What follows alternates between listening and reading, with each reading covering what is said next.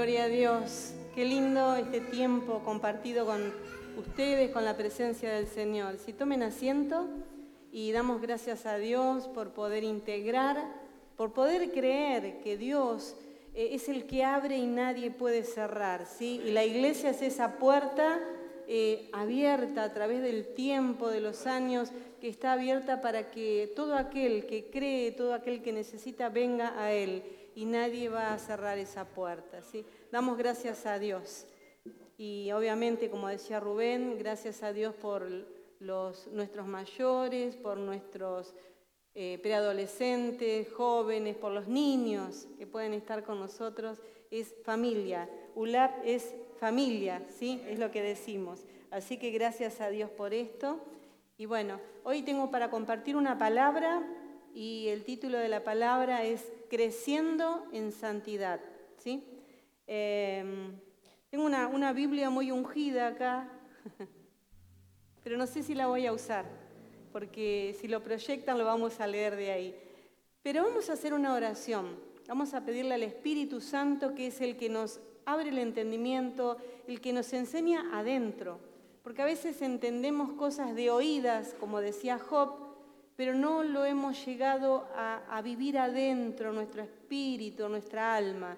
Y necesitamos que el Espíritu Santo eh, opere en nosotros. Así que te invito a que cierres tus ojos, que ores creyendo que así va a ser en esta tarde.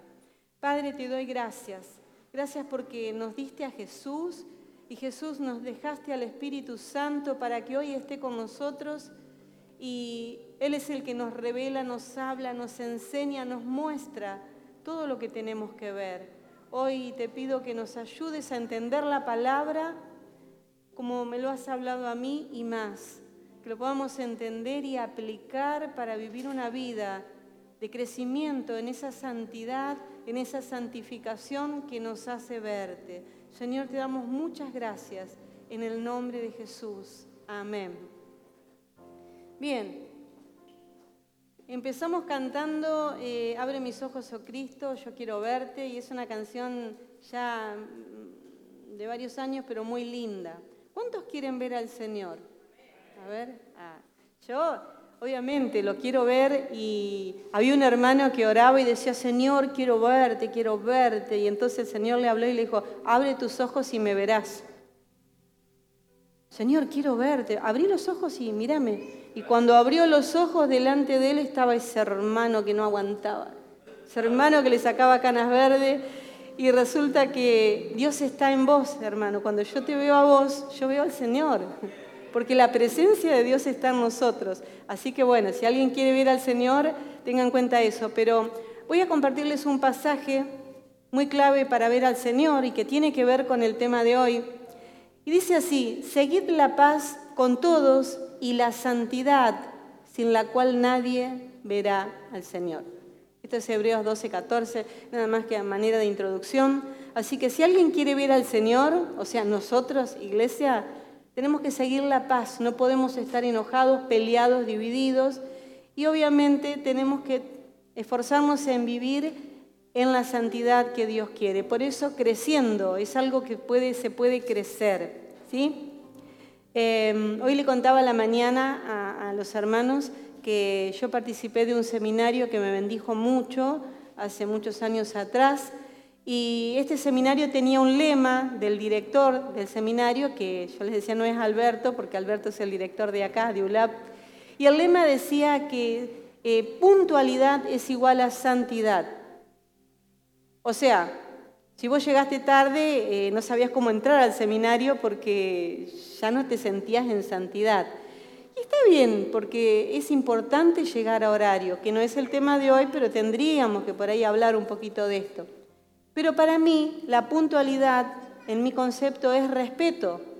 Respeto a la reunión, respeto a los que vinieron temprano, respeto a aquellos que, bueno, me convocaron. Entonces, eh, puntualidad es igual a respeto. Y también entraría en la santidad, porque es un respeto hacia Dios, ¿no? Pero la santidad yo la definiría como obediencia. ¿Obediencia a quién? A Dios.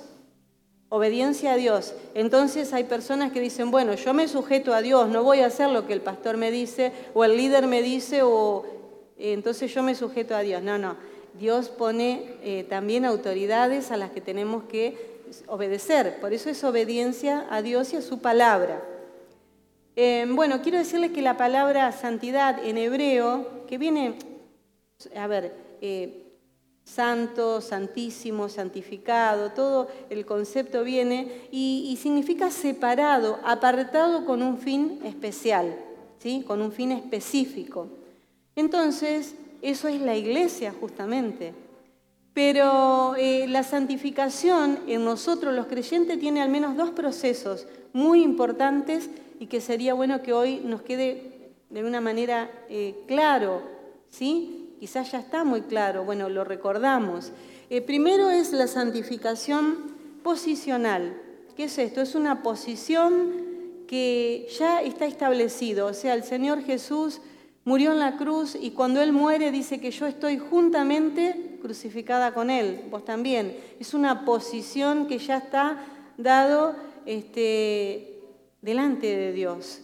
Entonces esta santificación posicional es para aquellos, por ejemplo, bíblicamente para el ladrón que estaba en la cruz, o ladrón o malhechor, o no sé cuántos delitos tenía, ¿se acuerdan? ¿Qué hizo él? Se arrepintió, sintió convicción de pecado, dijo, no, este no, merece la cruz, este no tiene que estar acá, él no ha hecho nada malo, yo sí.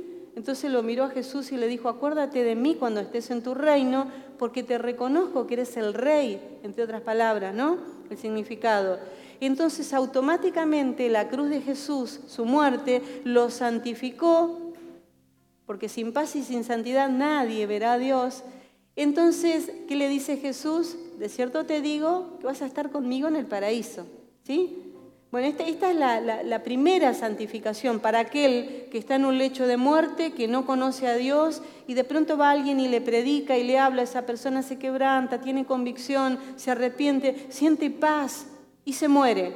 No pudo venir a las reuniones, no se pudo bautizar, no pudo leer la Biblia ni venir al seminario, pero fue santificado y tomó posesión de esa gran bendición que Jesús nos ha dejado.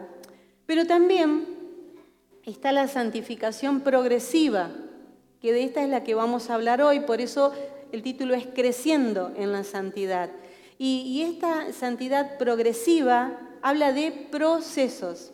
No es un estado, ya es un estado, me quedé ahí, no me muevo. No, voy progresando, voy pasando procesos y voy creciendo en la santidad. ¿sí?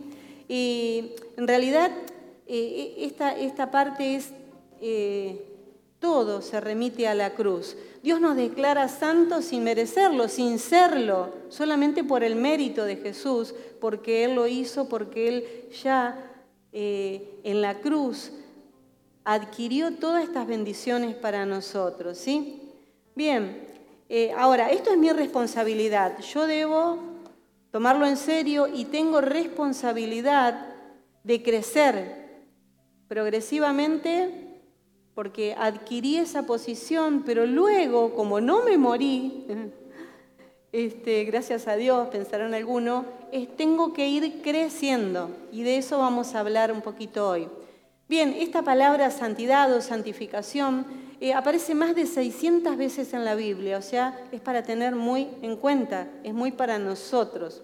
Es sumamente necesario, importante, que lo tengamos claro, que lo podamos entender, que lo podamos aplicar. Miren, si un creyente, cualquiera de nosotros, no entiende este concepto, no entiende eh, lo que es la santidad de Dios mm, también, no vamos a entender la cruz, no lo vamos a entender. Porque la cruz no tendría sentido si no estuviéramos delante de un Dios este, que es tan santo, o sea, si estuviera la ausencia de esa santidad, no fuera necesaria la cruz. A ver, ¿cómo se entiende? De tal manera Dios nos ama, ¿o no? Pero Él dio, Él proveyó para que pudiéramos ser santificados, porque de eso se trata la cruz, ¿sí? La justicia y la santidad de Dios eh, de alguna manera exige, pide, requiere que se juzgue y que el pecado sea castigado, porque Dios es justo, pero Dios es santo. Y en esa justicia y en esa santidad de Dios, Dios no puede decir, bueno, eh, al pastor o a alguien o a Inés, porque hizo muchas cosas buenas, ya está, lo perdoné, la perdoné, y le voy a pasar por alto todo esto que hizo. No, Dios es santo y es justo. Entonces, ¿qué equivale para nosotros? Bueno, ya vamos a ver nuestro proceso ¿sí? en esto porque es, necesario que el pecado sea pagado, que haya sido pago en la cruz, por esto está la cruz. Ahora, fíjense, Dios es santo. Y hay un pasaje que dice que ¿cuántas veces es santo? Tres. Tres veces santo, porque el tres abarca la totalidad. Entonces, es santo, santísimo, santísimo, plenamente santo. Pero no solamente habla de que Dios es santo, sino que su espíritu es santo, el cielo es santo. Todo lo que requiere a Dios es sumamente santo. Por eso Dios eligió un pueblo, que somos nosotros, que es la iglesia acá en la tierra, y Él nos eligió para ser una nación santa, pueblo adquirido por Dios, ¿sí? Para que vivamos de esta manera. Una nación santa nos escogió. Así que todo lo relacionado con Dios es santo. De no ser así, decía, la cruz no hubiera sido necesaria, pero sí era sumamente necesaria. Bien, ¿y cómo hacemos? Bueno, lo primero para que la santificación de Dios a través de la cruz comience a operar y a santificar nuestras vidas es el arrepentimiento. Es lo, que les decía de aquel malhechor de la cruz. Es la convicción de pecados y de que yo necesito, necesito a Dios, necesito cambiar. Me veo de una manera ¿sí? que no estoy conforme con mi estilo de vida y necesito cambiar. ¿Saben qué? El, pecado, el pecado duele, debe doler. El pecado tiene que doler tiene que doler, porque si no nos duele es que no estamos arrepentidos. Alguien comparó hace mucho tiempo, y me acordé ahora, dice que la conciencia es como un, una, como si tuviera tres puntitas, como una estrella, pero de tres puntitas, que cuando va dando vuelta, ay, me duele, me duele, y me duele lo que hice, me duele lo que dije, me duele. Entonces, a veces se gasta y ya no duele, y ya la conciencia no funciona y no hay arrepentimiento. Pero quiera Dios que esto no pase nunca en sus hijos. Yo creo que no, que el Espíritu Santo está para ayudarnos en esto. Em, no leímos dos pasajes que son importantes, no son los, centrales, pero sí, si tenemos Primera de Corintios 6, 11 y luego Primera de Corintios 1.30, lo vamos a leer para ver que Jesús ya nos santificó desde que creímos y nosotros continuamos en este proceso que es tan importante para nosotros. Miren lo que dice la palabra. Dice, está hablando arriba de esto, de toda la lista de los que no van a entrar y no van a poder ver a Dios. Dice, y esto erais algunos, mas ya habéis sido lavados, ya habéis sido santificados y ya habéis sido justificados en el nombre del Señor Jesús y por el Espíritu de nuestro Dios. Qué bueno es Dios. Cuánta provisión, cuánta riqueza para que nosotros podamos estar en esta posición de haber alcanzado todo esto. Y uno, eh, Primera de Corintios 1.30, también habla de, de lo que Dios ha hecho por nosotros y dice, mas por Él estáis vosotros en Cristo Jesús, el cual nos ha sido hecho por Dios sabiduría, justificación, santificación y redención. O sea, que Jesús fue hecho por nosotros porque Él era santo, Él no precisaba ser santificado, ni justificado, ni redimido, pero en Él, Él se hizo esto para nosotros. O sea, tenemos en Jesús todo, mis hermanos absolutamente todo, no hay nada que te falte, no hay nada que no esté hecho, no hay nada que todavía, si vos no lo encontraste, si no encontraste la vueltita a esto para disfrutar del Evangelio y decir qué bueno es Dios, qué hermoso es esto, yo lo tengo que vivir, lo tengo que, ay, disfrutar, es porque hay algo que todavía no encajó, no se arregló, no se te reveló. La palabra no se abrió todavía, porque eso es lo que Dios quiere para nosotros, ¿sí? Bien, entonces, decía que lo primero es el arrepentimiento para que esto comience a operar en nosotros. Em, ¿Saben qué? No podemos evadir esta parte, no podemos evadir y decir, bueno, no, pero yo no me arrepiento, pero oro y ayuno. No, es primero lo primero, para que comience a operar en nosotros. Y la santificación genera cambios, porque el arrepentimiento en sí genera cambios. Es pegar la vuelta y caminar hacia otro lado, dejar de hacer lo que estaba haciendo, dejar de pensar como pensaba, dejar de vivir como vivía, porque hay un cambio, hay un cambio. Y es, díganme si no es lo primero que siente un recién convertido.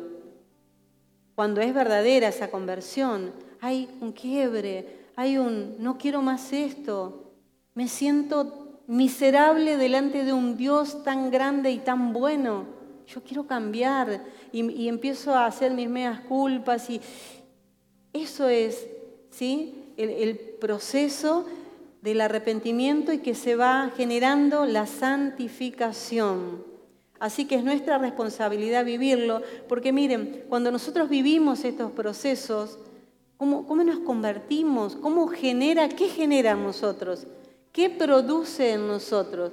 Bueno, que cada vez vamos a ser más sólidos, más firmes, más estables, más arraigados a Dios. No es que viene un vientito y me lleva para acá, viene un problemita y me lleva para acá, que no sé si vuelvo o no vuelvo, si me quedo, si me voy, si me ofendí, sino que me vuelvo sólida, me vuelvo firme, me vuelvo estable, porque ese proceso de santificación a través del Espíritu Santo y lo dado en la cruz, ya hecho, ya completo para mí, me va haciendo cada vez más sólido como cristiano. Por eso es necesario para nosotros, iglesia, es necesario.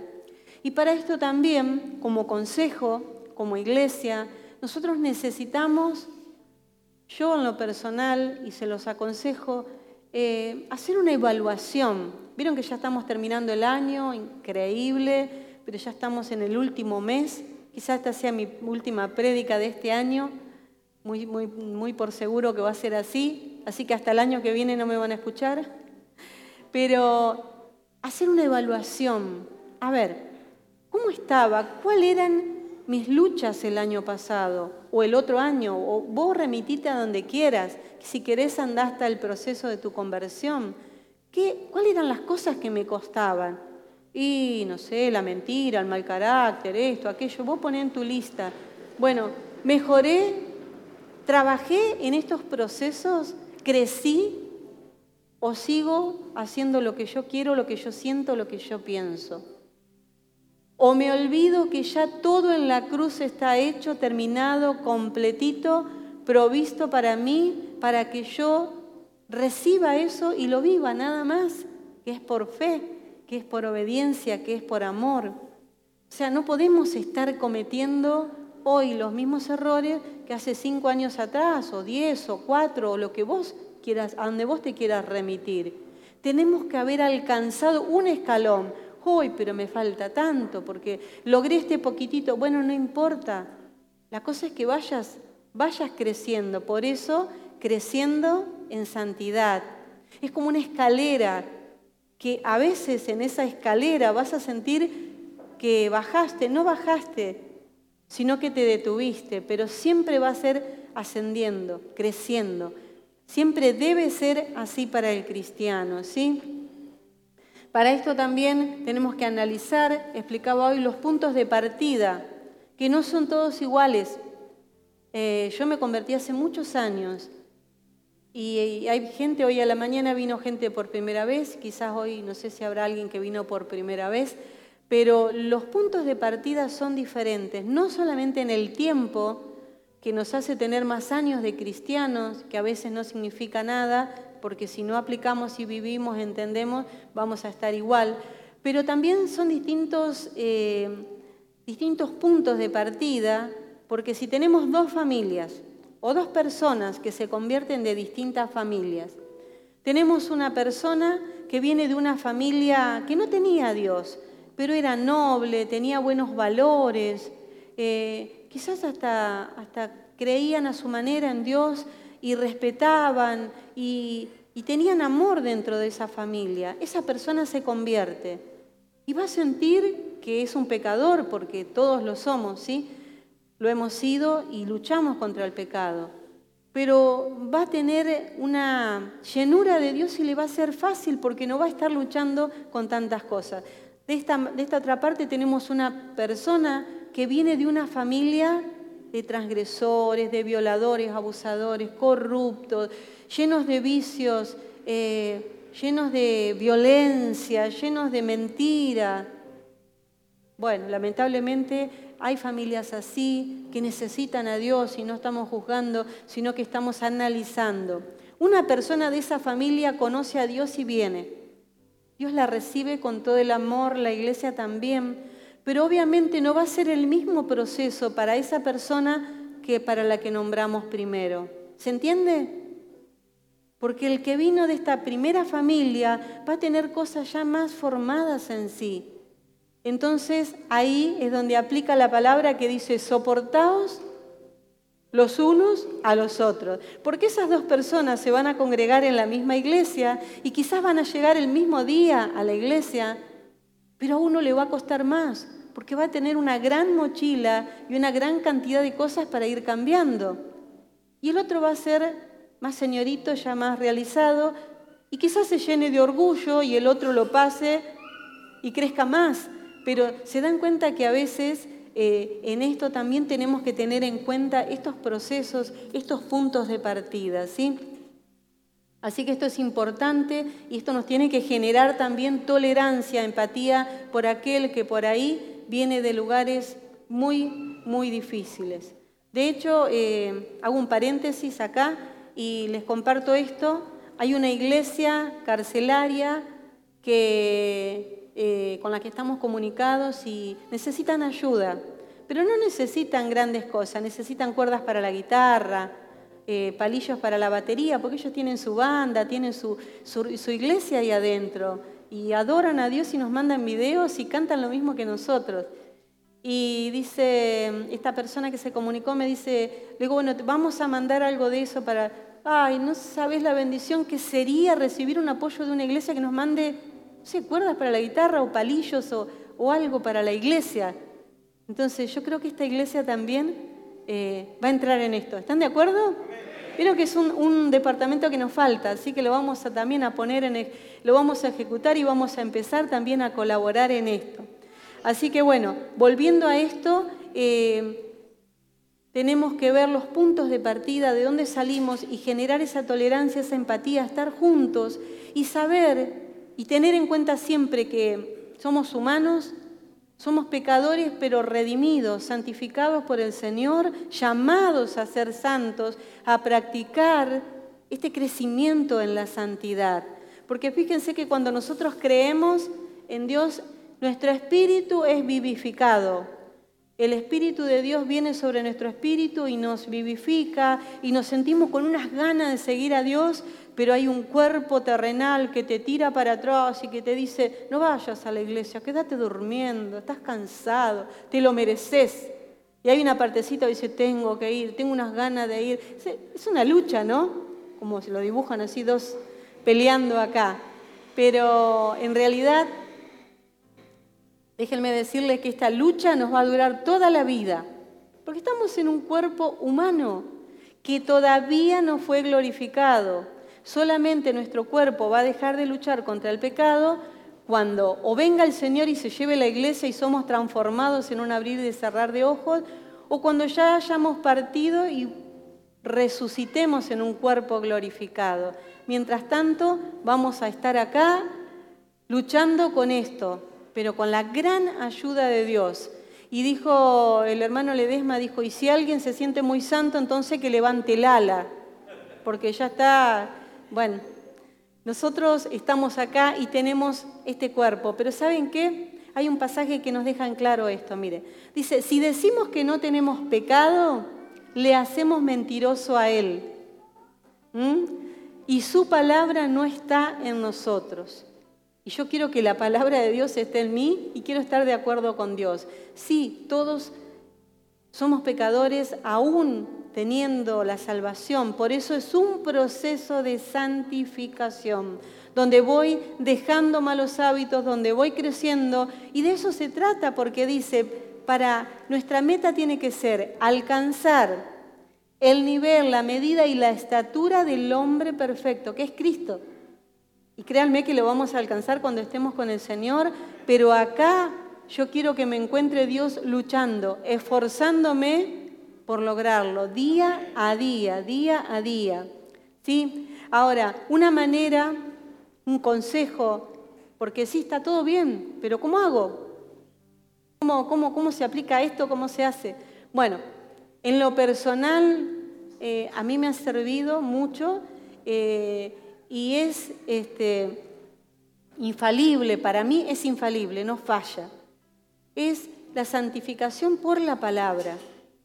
Hoy les contaba que cuando yo era muy jovencita, 17, 18 años, eh, estaba en el camino del Señor, era todo nuevo, todo mucha expectativa, mucho amor, gozo, y era mucha leña, y yo quemaba y quemaba lo que no servía, y lo sigo haciendo porque estoy en este proceso de santificación pero veía que los jóvenes se iban, se alejaban. Entonces yo, yo no quiero irme, yo no quiero alejarme.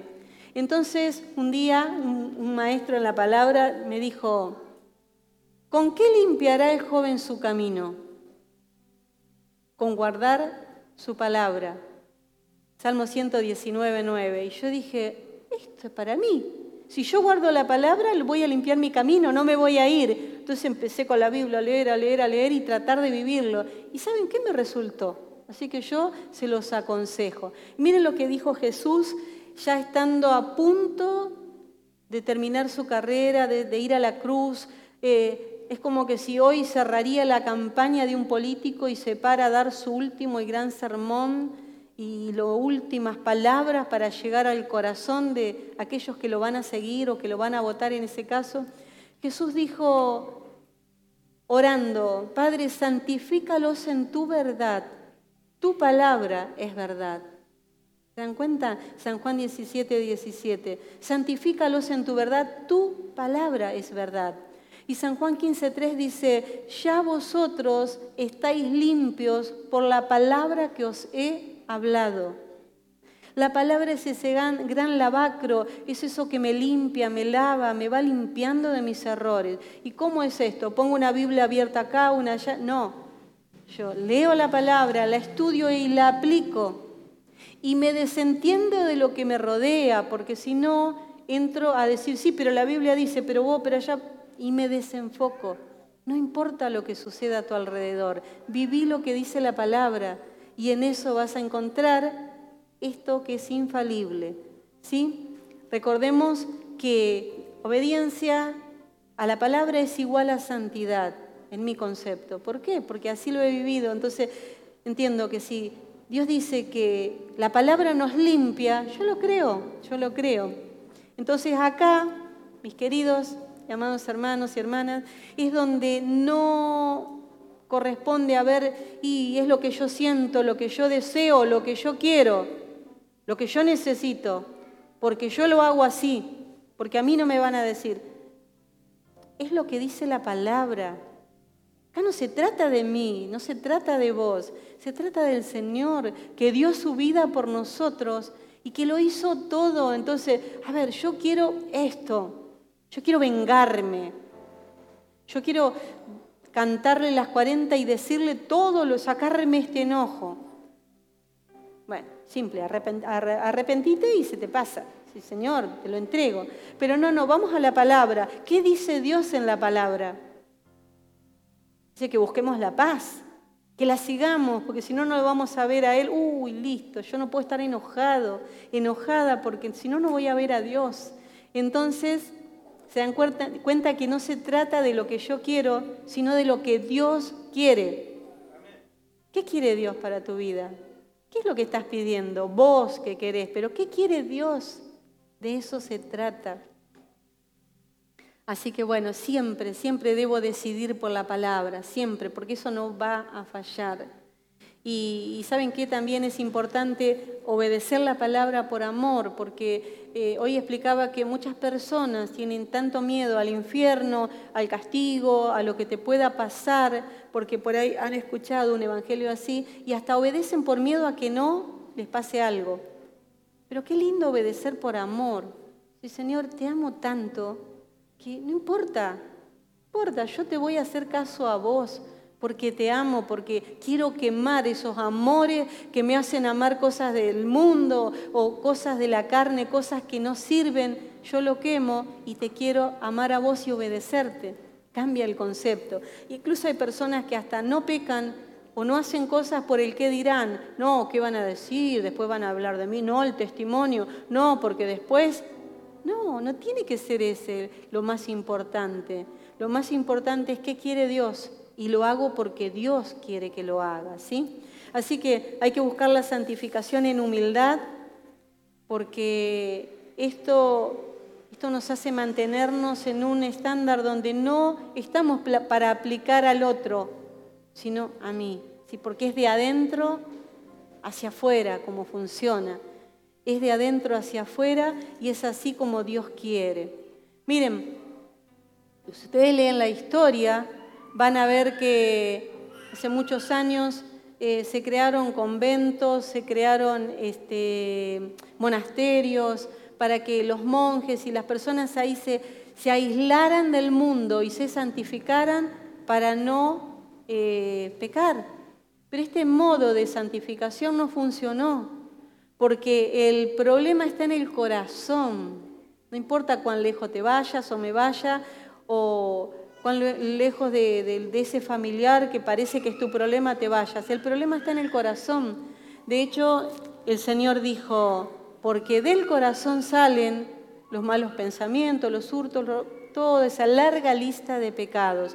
Entonces, no es así, sino que es buscando desde adentro hacia afuera ¿sí? Para poder cambiar. No importa con quién estés rodeado, no es tu entorno el problema, el problema está adentro, mi hermano. O, Jesús no estaba rodeado de gente que lo perseguía para tenderle trampas, para hacerlo enojar, para hacerlo caer, para... Se estudiaban todo y él estaba rodeado de eso, pero nunca pecó. Y yo creo que así es con nosotros, si nosotros queremos realmente hacer las cosas bien, ¿sí? Así que entonces la palabra nos limpia cuando obedecemos y eso nos hace pensar que si yo estoy limpia, si vos estás limpio, es como el cuento del cerdito que la dueña lo bañó y le puso el moñito y lo soltó. ¿Y qué hizo el cerdito? Se fue al chiquero, se fue al charco de barro. Bueno, mis hermanos, nosotros no tenemos licencias o permitidos para pecar un ratito y después voy a orar, un ratito y después me arrepiento. Eso no funciona con el Hijo de Dios. No hay licencias ni permitidos. Nosotros tenemos la responsabilidad de cuidar lo que Dios nos ha dado, lo que Él ha hecho por nosotros. ¿sí? Y no importa que esto haga que no encajemos en el sistema, en el grupo, de trabajo, de amigos, de familia, o que seas objeto de burla y que digan, ay, pero mira, no importa. Si en realidad es lo que Dios quiere, yo le tengo que agradar a Dios. Y esto no nos va a convertir en religiosos, porque vos podés estar en medio de un círculo obligatorio, porque obviamente no vas a ir ahí si, si no te conviene, y, y vas a estar, y va a haber muchas cosas corruptas o malas costumbres o malas charlas, pero vos vas a poder mantenerte firme, porque en tu corazón vas a estar orando y no vas a estar omitiendo palabras de juicio ni de condenación, sino que tu ejemplo va a contagiar a otros y van a ver tu paz, tu felicidad, tu, tu, integridad y van a querer ser como vos, porque es así como también Dios opera que se predique su palabra, ¿sí? Ahora, también quiero decirte que santificación no es conocimiento, no es actividad. Eh, el conocimiento no cambia a nadie, ¿sí? Eh, no, es, que cambie a las personas. Eh, tampoco el conocimiento es madurez, menos santificación. ¿Es malo? No, es necesario, pero no es eso lo que te va a cambiar. Entonces digo, pero ¿cómo es entonces? Hoy tuve que decir esto mismo delante de Alberto, que es el director del seminario. No, a ver, ¿cuánto sabe Satanás de Dios? Todo, hermanos. Él estuvo en el lugar más cercano a Dios. Él conoce todo, conoce la voz de Dios de primera mano y la sabe imitar muy bien. Pero, ¿qué pasó con él? Entonces no es conocer solamente, es conocer y hacer, porque si no, no nos va a sumar, ¿se entiende? Pero yo creo que Dios en su gran amor y misericordia no nos va a pedir que tengamos eh, grandes títulos teológicos y conocimientos para entender las verdades simples, aplicables. Y ahora lo vamos a ver, vamos a buscar Romanos 12, del 9 al 21, porque vamos a ver que no necesitamos ser máster en teología, ni doctorado, ni nada para entender. La palabra es clara y, es para nosotros, para que la entendamos. Y si no la entendemos, traemos un niño y nos va a explicar. Porque Dios no te va a pedir algo que vos no entiendas, ¿sí? Algo que vos no conozcas. Miren, ¿querés santificarte? Vivamos la palabra. ¿Qué dice la palabra? Que tenemos que vivir en amor, sin fingimiento. ¿Alguien sabe lo que es el amor fingido? Hermanos, claro que sabemos. Eh, dice aborrecer lo malo y seguir lo bueno. Todos sabemos lo que es bueno y lo que es malo, ¿sí? amando, amaos los unos a los otros con amor fraternal, no fingido, decía antes. En cuanto a honra, prefiriéndonos unos a otros. ¿Alguien no entiende eso? Yo, no, yo si no está la hermana, no, no voy porque yo, no, yo los prefiero a todos, prefiero a todos, antes que yo si es posible. ¿Sí? En lo que requiere diligencia, no perezosos. ¿Alguien sabe lo que es una persona perezosa? otra vez, no tengo ganas, hay que animarlo, hay que llamarle, hay que recordarle con mensajito lo que tiene que hacer.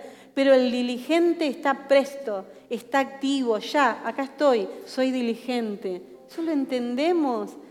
Fervientes en espíritu sirviendo al Señor, con gozo, con ganas, vengo, dispuesto, ¿sí? Gozosos en la esperanza. Este gozo en la esperanza, ¿qué hace? que no importa lo que esté pasando, yo tengo esperanza, que mi Dios está en el gobierno de todas las cosas, que contra todo pronóstico yo tengo seguridad en Él, Él es mi refugio.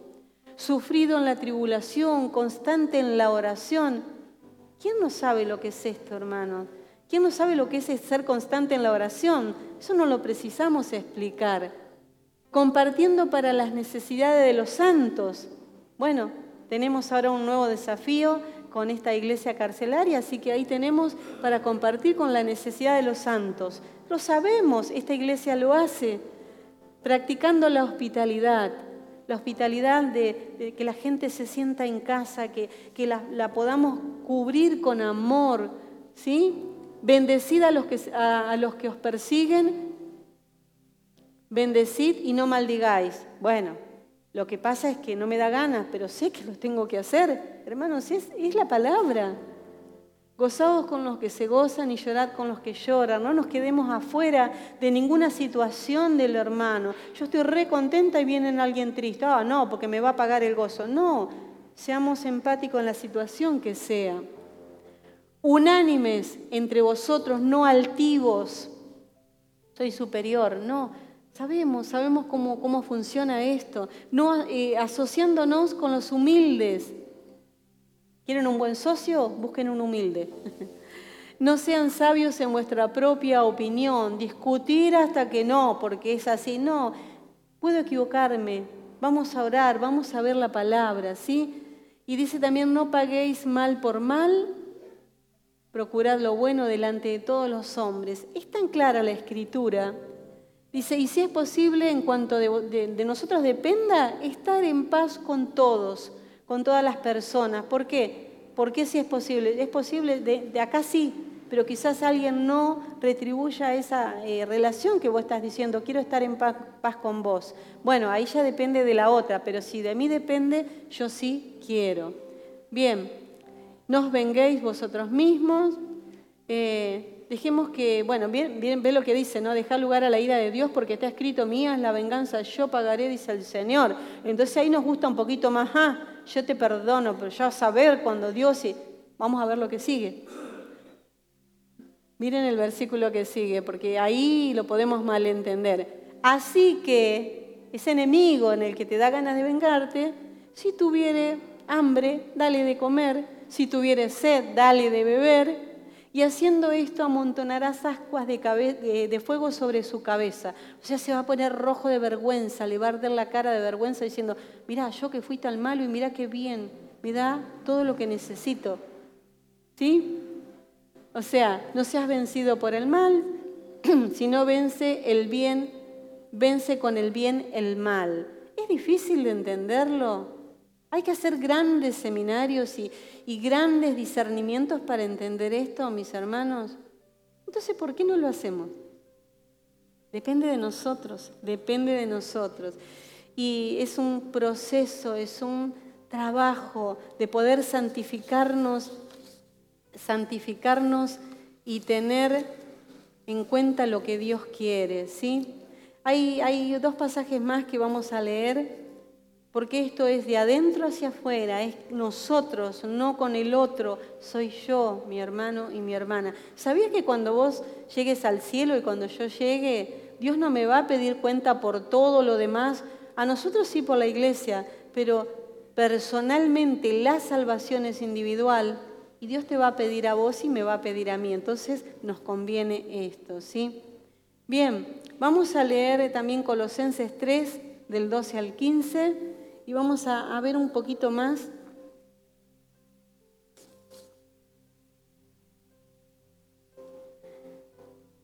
Dice, vestidos como, y escuchen bien esto, qué importante que es, vestidos como escogidos de Dios santos, amados, de entrañable misericordia, de benignidad, humildad y mansedumbre y paciencia. ¿Dónde se compra esta ropa? Porque dice que te vistas de esto, yo también. ¿Habrá alguna tienda, una boutique? ¿Habrá algún lugar? Avísenme. Si ven, ¿no? Eh, vestirme de entrañable misericordia. Bueno, esto nos hace ver que a Dios le interesa muy poco si vos tenés ropa de mucha marca, ropa muy cara, ropa a la moda o ropa humilde y sencilla. No está mal que te vistas con ropa muy cara, no hay ningún problema con eso, pero no vamos a impactar el corazón de Dios por lo que yo me ponga físicamente. Lo que va a mover el corazón de Dios es ver a sus hijos vestidos como escogidos de Dios. Esa es una vestimenta santos, amados, es una vestimenta de santidad y amor, de entrañable misericordia, de benignidad, de humildad, de paciencia, de mansedumbre. Esto es muy bueno. ¿Qué más sigue? Soportando, soportándoos unos a otros y perdonándoos, ¿sí? Y si alguno tuviere queja de la misma manera que Cristo nos perdonó, perdonémonos.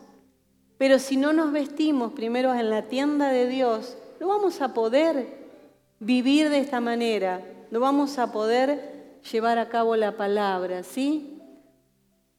Otro más, sobre todas las cosas, vestidos de amor, porque es el vínculo perfecto. O sea, si querés algo que luzca bien lindo arriba, ¿sí? Tiene que ser el vínculo del amor, del amor que es el vínculo perfecto y la paz de Dios gobierne nuestros corazones, a la que fuisteis llamados en su cuerpo y sed agradecidos. ¿Se dan cuenta, mis hermanos, que Dios tiene todo para nosotros? Nosotros somos los que tenemos que quererlo, desearlo. Y pensaba, vamos a leer uno más, primera de Pedro, 1, 5 al 7. Pensaba en las últimas palabras, todas las palabras que Dios nos ha hablado, sido contundentes, ricas, de, de mucha bendición.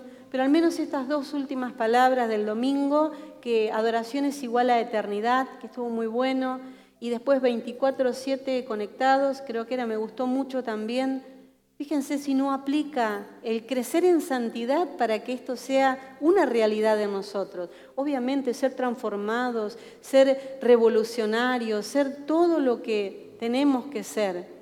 Y dice así, primera de Pedro, ya vamos terminando, dice, vosotros también, poniendo toda diligencia en esto, ¿se recuerdan? Diligentes, no perezosos.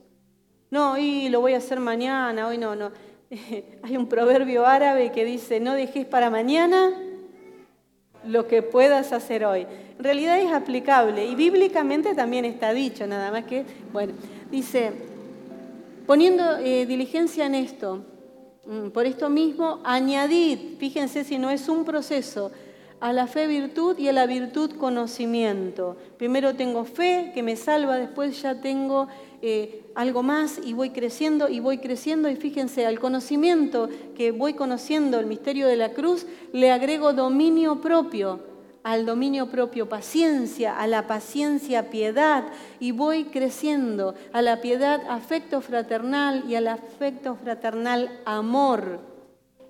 Fíjense ustedes cómo la palabra nos va haciendo entrar en procesos y nosotros tenemos que vivir estos procesos para agradar a Dios.